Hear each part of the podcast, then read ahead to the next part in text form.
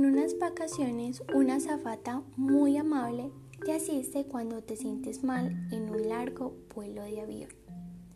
Todos en pleno siglo XXI creo que entenderíamos a la perfección esta escena. Pero si usáramos una máquina del tiempo y viajáramos al siglo XVII, por ejemplo, un hispanohablante podría imaginarse algo muy diferente y casi con seguridad no entendería nada. ¿Pero por qué? En nuestros tiempos llamamos avión a lo que antes significaba pájaro conocido.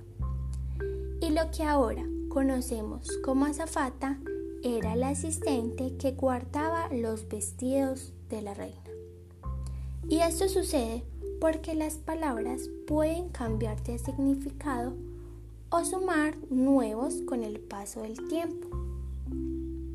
Espera, pero tú sabes por qué las palabras cambian de significado. No, bueno, las palabras cambian porque la lengua no es estática. Las lenguas cambian generalmente muy rápido o a veces muy lento. Pero en fin, existen muchas razones por las que una lengua puede cambiar. Una razón muy obvia es la interacción con otras lenguas.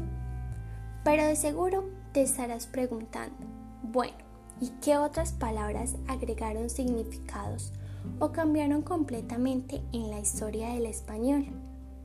Yo te contaré una palabra que va a ser muy conocida para ti. Y esa es mujer. Sí, mujer. Si cogemos un diccionario en este momento, la palabra mujer se define como persona del sexo femenino. Pero antiguamente era una palabra que se usaba como un insulto. Sí, así como lo escuchas. También en el año 1787, una mujer era llamada hembra del hombre. ¿Cómo es esto posible? Realmente yo no lo sé. También existía una segunda definición para decir, se llamaba por desprecio a un hombre afeminado, sin fuerza, sin valor. Pero yo creo que en especial esta frase no ha cambiado mucho con el tiempo. ¿O tú qué opinas?